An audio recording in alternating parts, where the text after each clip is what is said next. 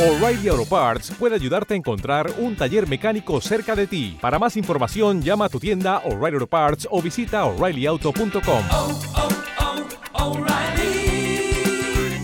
oh, Parts. Bienvenidos al podcast de Total Energies. Acomódate y acompáñanos.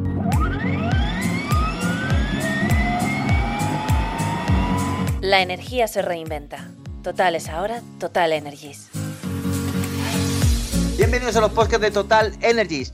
Hoy vamos a tratar un tema que seguro muchos, muchos oyentes se le va a interesar, porque vamos a hablar de vehículos pesados, sí. Eh, sabemos que mucha gente nos acompaña en el programa escuchando, escuchándonos eh, montado en un vehículo pesado. ¿Qué es un vehículo pesado? Hay algunos que se preguntarán, bueno, es bastante sencillo, en un camión o una furgoneta de grandes proporciones.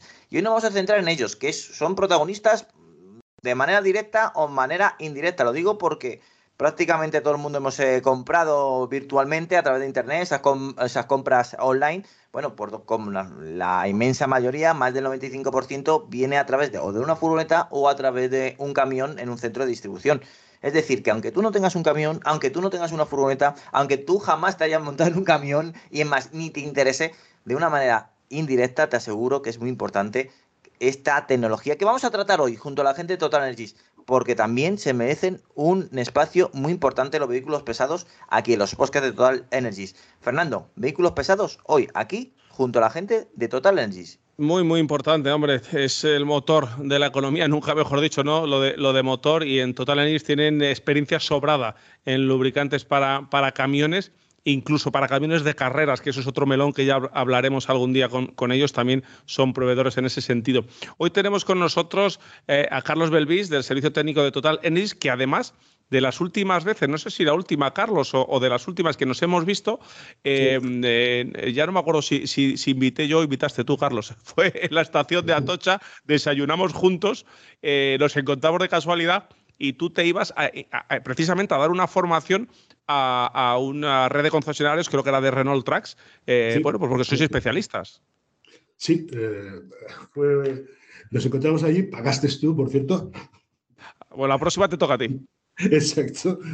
Y bueno, eh, iba, iba a Zaragoza precisamente porque teníamos una reunión con la red de, de dis- de talleres de Renault Trucks para dar una serie de formaciones que hicimos allí junto con otras presentaciones que hicieron ellos. Eh, es algo que hacemos desde hace años, son lo que llamamos jornadas técnicas de postventa. Y bueno, es un sitio donde nos encontramos, ya somos todos amiguetes, realmente nos encontramos, nos saludamos, porque hablamos por teléfono muchas veces, pero vernos es más difícil con algunos de los concesionarios.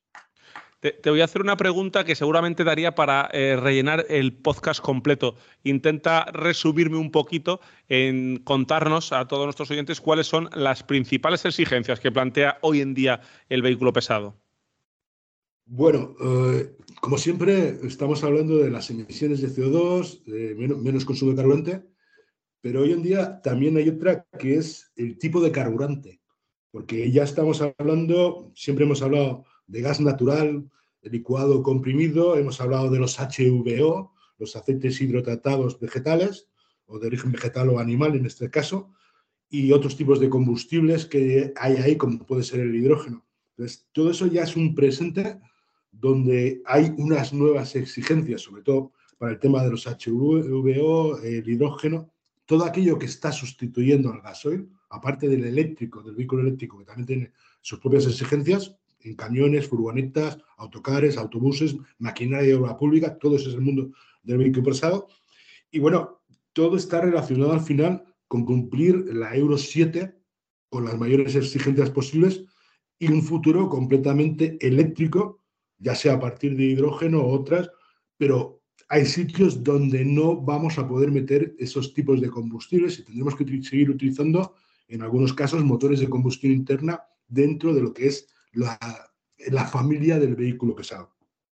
Esto por una parte, porque, por ejemplo, si metemos hidrógeno como combustible, el hidrógeno tiene un mayor poder calorífico, nos van a subir las temperaturas en ese motor.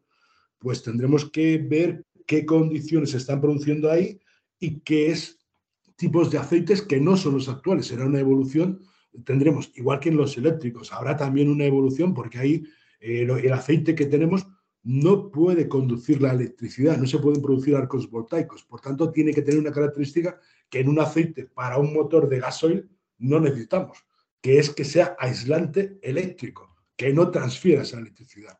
Pues bueno, esas son nuevas condiciones que se están produciendo.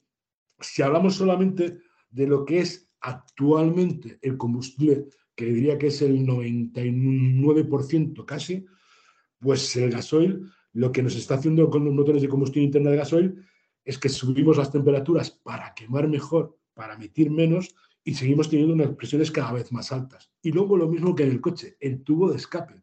Va, tenemos ahí los filtros de partículas, el SCR, el EGR, el catalizador diésel, el catalizador de amoníaco, una serie de elementos que el aceite, cuando lo estamos quemando junto con el gasoil dentro de la cámara de combustión, os recuerdo que consumimos más o menos un litro cada 10.000 kilómetros de aceite y tenemos que ir rellenando automáticamente, para eso hay unos depósitos que automáticamente te van mandando al cárter aceite para nivelarlo, pues bueno, cuando quemamos ese aceite junto con el combustible, no debe dejar ningún tipo de residuo que afecte a estos sistemas de tratamiento.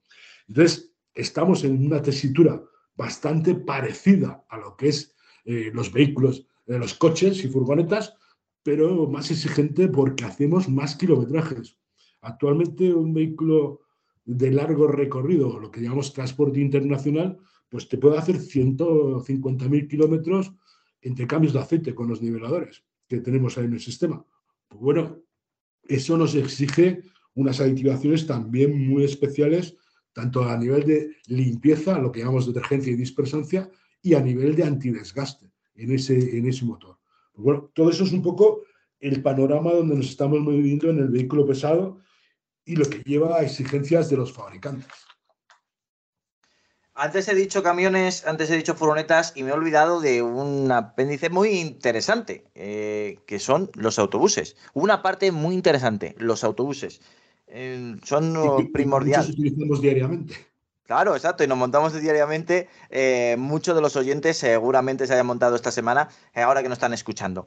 Bueno, pues también ellos tienen que, que pasar por esta normativa, por estas exigencias que nos está relatando, que nos está acercando Carlos de Total Energies.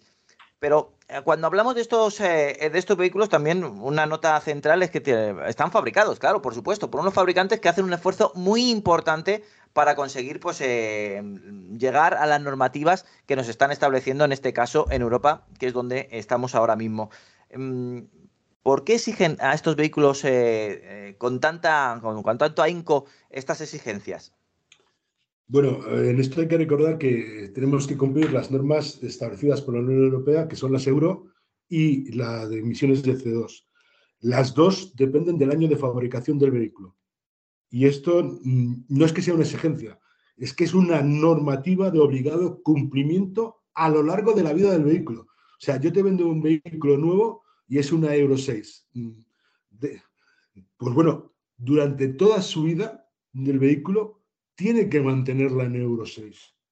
Por eso todo el mantenimiento que se tiene que realizar del vehículo eh, y, de los, y los lubricantes que vamos a utilizar, eh, el tema de la urea, todos estos elementos son obligatorios para poder conseguirla, porque si no lo que vamos a tener es una degradación del motor, una peor combustión y mayores emisiones.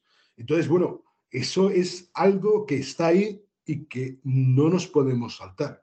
Y por otra parte, bueno, pues también tenemos eh, el tema de el vehículo. Cuando estamos hablando de vehículos donde algún fabricante eh, da una garantía de un millón de kilómetros, pues tienes que tener una seguridad muy alta en qué tipos de lubricantes estás utilizando y qué aditivos llevan. Porque lo que hay que asegurar es que durante todo ese tiempo de garantía de un vehículo pesado, que vale una pasta, recordémoslo, pues debe mantenerse y debemos mantenerlo en las máximas prestaciones. Y esos, las normativas en este aspecto son tanto o más exigentes que las del coche o de la furgoneta en ese aspecto. Y os digo que la garantía es una parte muy importante en estos vehículos. ¿Qué más factores, Carlos? ¿Qué más factores ponen a prueba un lubricante para un vehículo pesado? Bien, mm, por otra parte, ahí, eh, cuando hablamos de gasóleo, hay que recordar que ahora el gasóleo lleva biodiesel. Es decir, lleva un compuesto que es mezclable con el gasóleo perfectamente, que va a un 7% máximo según la norma. Y bueno, ese producto, ese biodiesel, eh, a veces puede producirnos problemas con la viscosidad del aceite. Eh, en ese término, pues eh, hay que tener aceites que sean muy estables a la contaminación o la dilución con el gasoil que lleva el biodiesel, porque ahí, de ahí, primero, hay una parte que es el gasoil que nos va a dejar una bajada viscosidad, pero cuando está en el cárter, ese gasoil, la parte más ligera, se evapora. Y lo que tenemos es una concentración mayor de biodiesel dentro del aceite. Si era un 7, puede pasar a un 10%. Y resulta que el biodiesel es más viscoso. Entonces, eso nos da un problema de aumentos de viscosidad en algunos casos y una degradación de las características del aceite. Y por otra parte, si nos centramos en lo que es la cámara de combustión, pues evidentemente para todo este objetivo de estar dentro de las emisiones de CO2 y de las normativas euro, tenemos que quemar mejor el combustible, es decir, trabajar a temperaturas superiores dentro de la cámara de combustión lo que también pues, puede producir en el aceite que se está moviendo en la zona del cigüeñal con contacto con bielas, con los segmentos y la camisa, pues puede producir una degradación del aceite que nos llevaría también a una menor duración. Y eso, pues hay que tener mucho cuidado con la formulación que estás utilizando para conseguir esos cambios que pueden ser, ya os digo, 100.000 o más en algunos casos del transporte internacional, pero es que ese mismo motor puede ser utilizado en una cantera. Y ahí eh, nos hablan ya de 30.000 kilómetros, el mismo fabricante nos habla, en este caso, 30.000 kilómetros, porque el trabajo es un servicio mucho más duro y hay que hacer los cambios antes porque no estamos trabajando a altas velocidades dentro de, de una autopista, sino a bajas velocidades y con alta carga. Os recuerdo un dumper. Los camiones que están dentro de una cantera que los cargas con 20 toneladas de, grava, de piedra, lo que sea. Pues bueno, esos tienen unas velocidades mucho más bajas y se quema peor el combustible en esos casos, produciéndose más carbonillas, lo que puede llevar a una degradación mayor del aceite y a cortar los kilometrajes para asegurar la perfecta lubricación y que ese motor pues, pueda durar eh, los 500.000 kilómetros, un millón de kilómetros, lo que diga el fabricante, como dentro de la garantía. Entonces, ¿cómo tienen que ser los lubricantes que utilizan estos vehículos? Porque recordemos que, claro, la evolución de los combustibles no nos lo estás diciendo. Yo tampoco quiero que me digas, o, sí, a lo mejor que te puedo sacar información, pero doy por hecho que después de las horas y horas de ingeniería que hay detrás de estos lubricantes no me vas a decir el secreto de por qué lo habéis conseguido. Pero ¿cómo tienen que ser estos lubricantes para estos vehículos? Son, supongo que serán lubricantes específicos. Es, vamos a ver, eh, específico, cuando hablamos de un aceite para un motor de un vehículo pesado, en algunos casos mm, nos vamos a ciertas características. Pero empecemos por el principio. Primero, todos están evolucionando hacia, sintéticos. Cuando yo te hablo de 60.000 kilómetros, 100.000 kilómetros, en algún caso 150.000 kilómetros, evidentemente estoy hablando de aceites que tienen que tener bases de tipo sintético para montar ese kilometraje. El consumo es de un litro cada 10.000 kilómetros. Es decir, si el depósito tiene 30 litros, en 100.000 kilómetros le vamos a meter 10 litros de aceite. Vamos a estar renovando la aditivación. No es como un coche que haces 20.000, 30.000 kilómetros y cambias el aceite de principio a fin, igual has metido solo un litro, que también es una, es una buena proporción. Pero en nuestros casos, como un, un servicio mucho más severo, la degradación de los aditivos es mucho mayor y vamos a tener que ir metiendo continuamente ese, ese aceite para hacer la nivelación. Esa es una de las características que tenemos como una seguridad. Por tanto, tenemos que buscar formulaciones, evidentemente, donde trabajemos, por un lado, las viscosidades en función del diseño del motor, de los cojinetes, de la zona de válvulas, porque os recuerdo que como en el, como en el caso del vehículo ligero, las holguras cada vez son más pequeñas. Entonces, entre piezas están buscando, pues eso también, sacarle el máximo partido del tema energético, reducir, si se pueden, los pesos dentro del cigüeñal y otros elementos con nuevas aleaciones y están buscando, pues eso, reducir también dentro del motor aquello que produce rozamientos internos que pueden reducir eh, el movimiento de las piezas y aumentar el consumo de carburante. Pues bueno, todo va en una tecnología dirigida hacia eso, sintético, aditivaciones con alto contenido en aditivo detergente y dispersante por el kilometraje que vamos a hacer. Los residuos del gasoil van a ir al aceite, al cárter, y allí van a estar. Entonces, los aditivos detergentes y dispersantes son los que van a hacer que se eliminen, que queden en el fondo o dentro del filtro de partículas. Y luego, por otro lado, también el antidesgaste. Evidentemente, yo tengo más posibilidades de que se produzca en un motor desgaste cuanto más mayores kilometrajes hay entre el cambio del aceite. Pues bueno, ¿cómo reducirlos? A través de una aditivación, que es la que llamamos antidesgaste, que va a reaccionar con las superficies y va a permitir que si hay un contacto no sea tan severo, digamos, que la presión no va a ser tan alta gracias a estos aditivos. Entonces, es un poco por donde vamos actualmente. Y eso también con el ahorro de combustible, que sería otro punto también a hablar. Si es importante el ahorro de combustible para cualquiera de nosotros, lo es mucho más cuando estamos hablando de vehículos profesionales y de vehículos que hacen tantísimos kilómetros y que consumen como lo hacen eh, autobuses y camiones. Por eso nos gustaría saber, Carlos, cómo ayudan los aceites a ahorrar combustible. Eh, para ahorrar combustible, idealmente actualmente lo que estamos haciendo es, junto con el diseño del fabricante, que va a reducir las holguras, como os decía antes, para evitar esos contactos. Tenemos que desarrollar un producto sintético, normalmente 10-30 o 5-30, es lo que se está haciendo, pero también tenemos algunos 5-20 y 0-20, como en los coches. Por ejemplo, el 5-20 eh, lo tenemos en el caso de los amigos de MAN y Scania, y un 0W20 en el caso de Iveco. Eh, ¿Qué quiere decir esto? Pues que vamos también en el mismo sentido que los coches a reducir el consumo de combustible, ayudando a que el rozamiento sea el mínimo, que la bomba de aceite ahorre también energía por el hecho de que están moviendo un aceite más fluido y que en el momento del arranque ese aceite que es tan fluido pueda llegar a todas las superficies de las piezas que están dentro del motor, sea en la parte alta o en la parte baja. Entonces, ese es uno de los objetivos. Y eso, si lo comparamos con un 1540 o un 1040, que era lo que se utilizaba hace, pues te diría que hace 10 años, estábamos recomendando en, todo, casi todos los motores 1540 y 1040. ¿Qué es lo que conseguimos? Pues eh, depende del tipo de trabajo. Eh, si es un flota internacional, te diría que se puede conseguir un 1% o más de ahorro de combustible.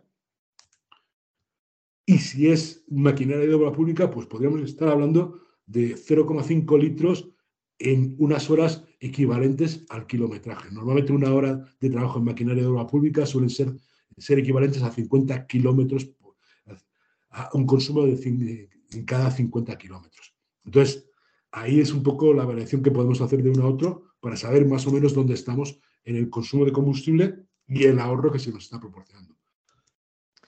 Bueno, lo que nos estás indicando que pueden ahorrar incluso con un buen aceite, con aceite adecuado, eh, aproximadamente un 1% de, de, combustible, que bueno, que luego sumando a los kilómetros que hace un, vehículo pesado o las horas que está encendido, hombre, pues yo creo que es bastante ahorro, ¿no, Carlos? Pues sí, porque estamos hablando de un consumo de unos 30 litros a los 100 kilómetros, lo cual es una bestialidad.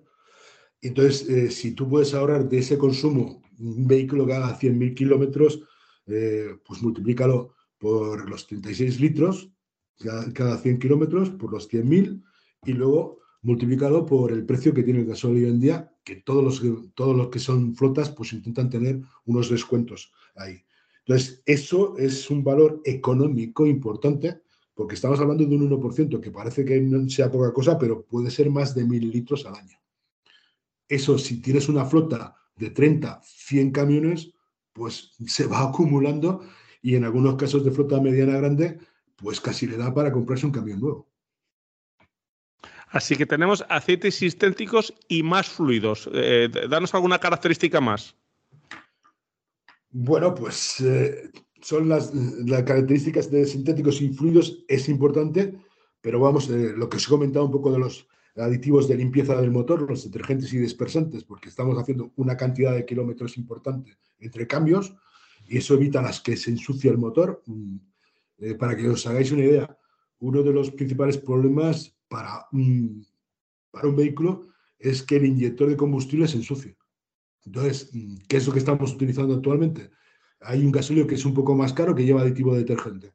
pues eso hace que se pueda producir una limpieza en, esa, en la zona del portainyector y la aguja del inyector.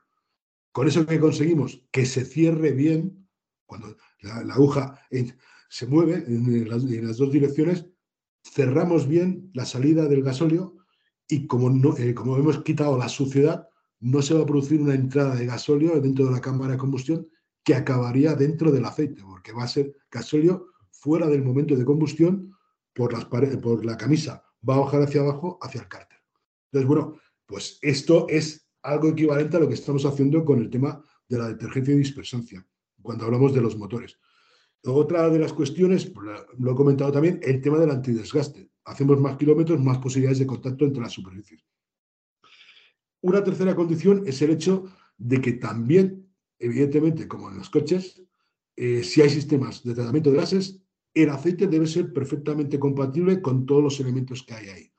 Eso es la compatibilidad, lo que llamamos LOPSAP, bajos en azufre, fósforo y cenizas sulfatadas, porque cada uno de estos tres tipos de productos pueden afectar al SCR, a los catalizadores o directamente al filtro de partículas.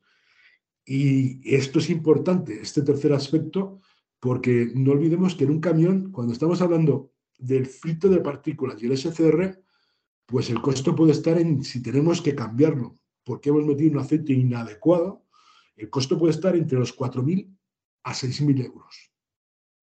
El SCR con el filtro de partículas y la mano de obra. Y eso es un tema importante porque es de la noche a la mañana. Si estás utilizando un aceite inadecuado, te va a afectar a esos elementos y pueden caer. Y están unidos. Estamos hablando de todo el sistema de tratamiento de los gases. Entonces, todo eso te puede afectar y si se cierra el tema del filtro de partículas, los gases de la combustión no salen. Con lo cual estás quemando peor el combustible dentro de la cámara de combustión, más residuos y eso puede llevarte también a una avería de motor. Entonces, hay que buscar los productos adecuados para la tecnología que nos está pidiendo el fabricante para su vehículo, en el caso de los aceites. Cuando te rascan el bolsillo es donde muchas veces piensas de lo que es importante y lo que no es importante. En este caso, pues nos estamos escuchando, nos estamos escuchando a Carlos Belvis de Total Energies. Es muy importante elegir el aceite adecuado para nuestro vehículo pesado.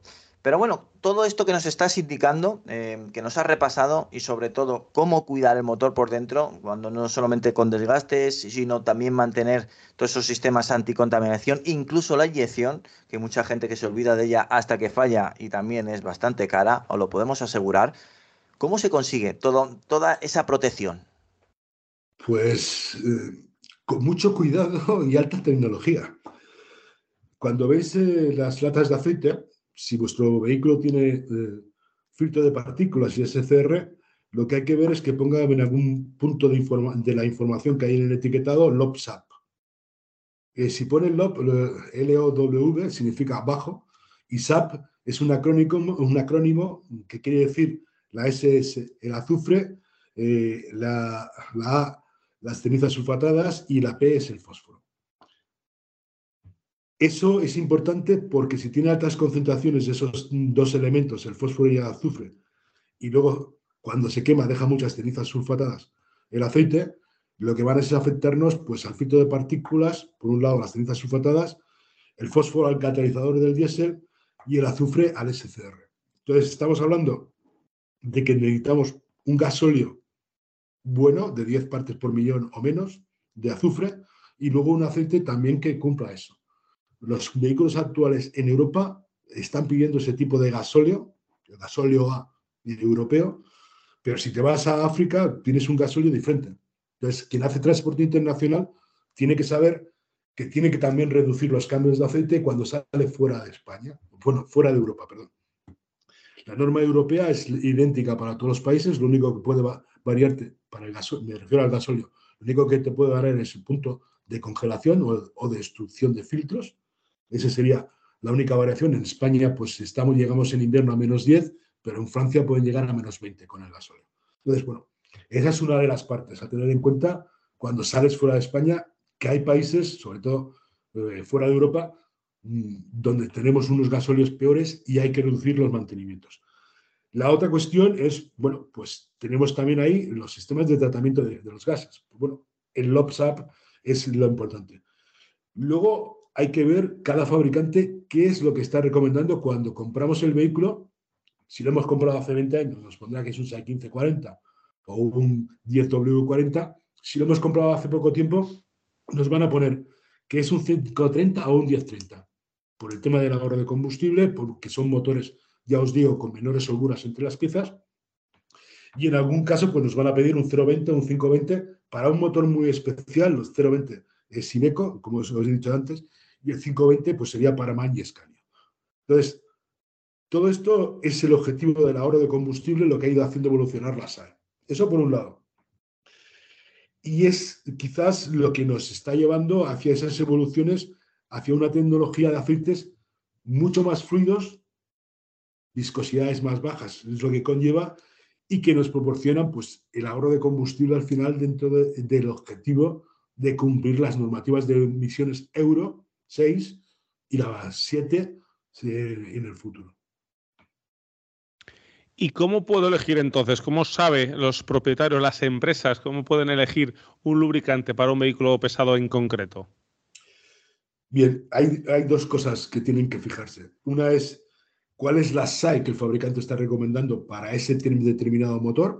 En el caso de Mercedes-Benz, pues hay incluso una página web que se llama Bebo, donde hay una tabla en función del motor, sea furgoneta o sea camión, te indican cuál es el tipo de, normativa y de SAE que tienes que, utilizar.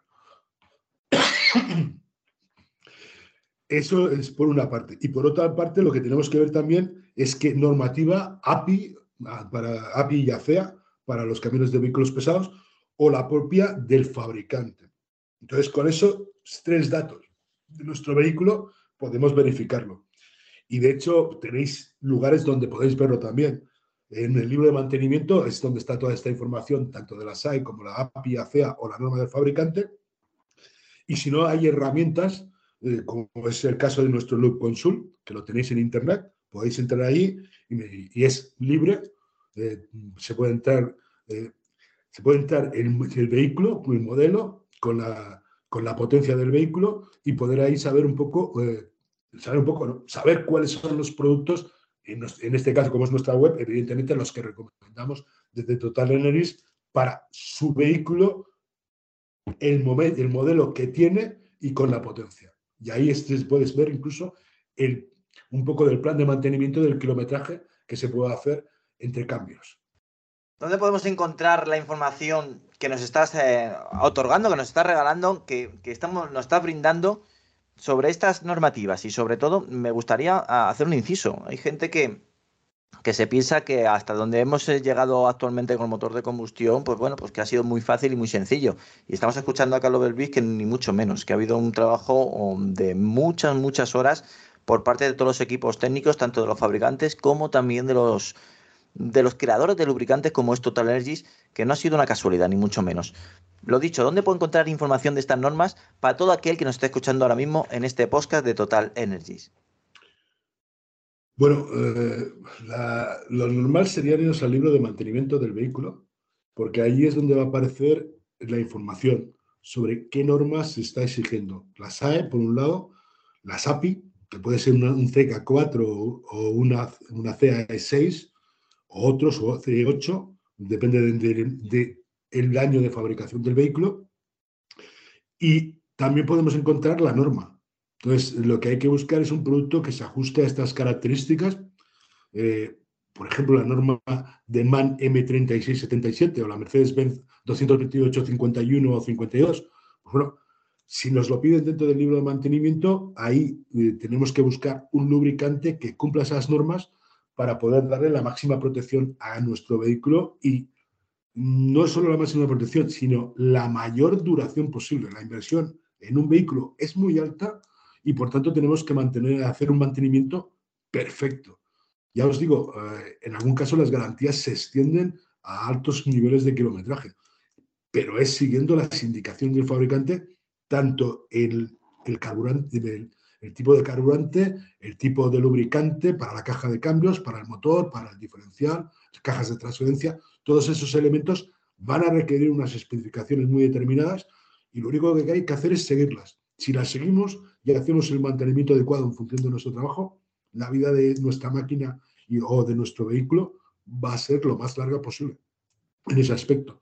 Y es lo que nos da la confianza tanto al fabricante del vehículo como al fabricante de lubricante de recomendar los productos que estamos recomendando en cada caso, para cada marca y para cada tipo de modelos.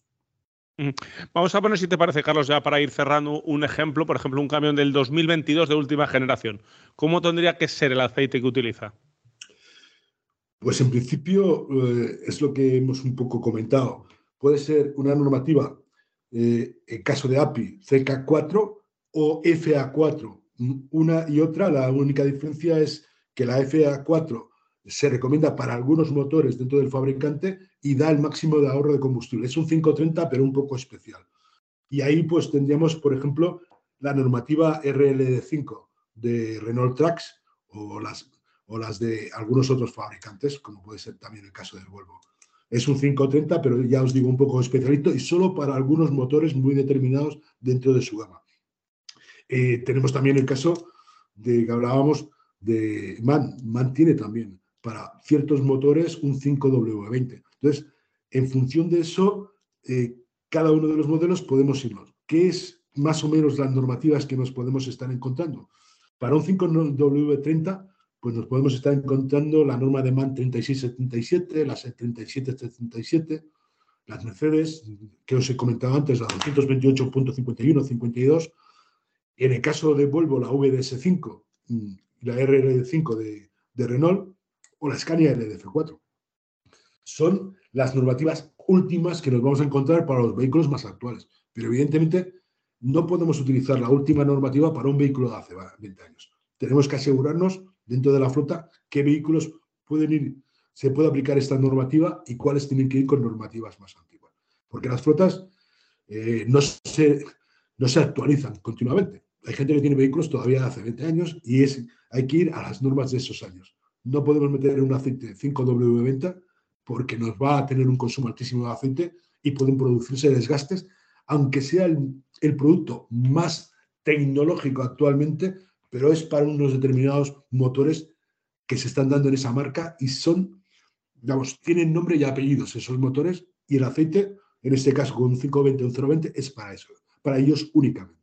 Quédate con lo último que ha dicho Carlos porque es algo esencial. Aunque tú te pienses que comprar el aceite más evolucionado o el último aceite o el, aceite que, ves que han sacado en los últimos modelos de una marca va a ir mejor en tu coche, pues posiblemente estés equivocado. Tu coche ya está desarrollado con un tipo de aceite adecuado y tienes que seguir con ese aceite porque ha sido diseñado por y para llevar ese aceite. Por eso es tan importante los fabricantes de los automóviles, los fabricantes de los vehículos pesados están ligados a los fabricantes de lubricantes, porque junto a ellos eh, desarrollan este tipo de, lubricantes para conservar, para cuidar para mantener y para que te dure los motores. Pues están estrechamente vinculados entre ellos y lo más, desarrollan los motores de mano a mano con los lubricantes. Bueno, es más, les especifica, oye, necesito un lubricante para este motor porque voy a desarrollar un motor que va a bajar X porcentaje, tanto emisiones como, bueno, también consumo pero gracias también al lubricante. Por eso es un protagonista para los motores, por eso es un protagonista aquí en AutoFM y por eso es un protagonista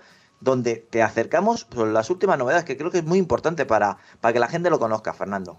Muy, muy importante y ese es el sentido, como tú decías antes, Antonio, de lo que es este, este estos podcasts ¿no? con Total Energy y solo nos queda ya darle las gracias, como siempre, a Carlos Belvis del Servicio Técnico de, Total Energy, como digo, por, por todo este tipo de información que nos da. Carlos, muchas gracias a vosotros, pues esto es vida. Y Antonio, lo que no cabe la menor duda es que eh, hay que seguir, hay que seguir esta serie de podcast con Total Energy por lo mucho, lo mucho que aprendemos. La verdad que si lo aprendemos, insisto, cada motor con su lubricante. Creo que te ha quedado bastante claro si nos sigues aquí a través de los podcasts de Total Energies y ya que tengo la oportunidad, te invito a que escuches, pues bueno, tenemos un montón de capítulos, incluso de las marcas específicas. No te lo pierdas porque vas a aprender mucho junto a la gente de Total Energies. No te pierdas el próximo episodio de los podcasts Total Energies. Más información en www.services.totalenergies.es. La energía se reinventa. Total es ahora Total Energies.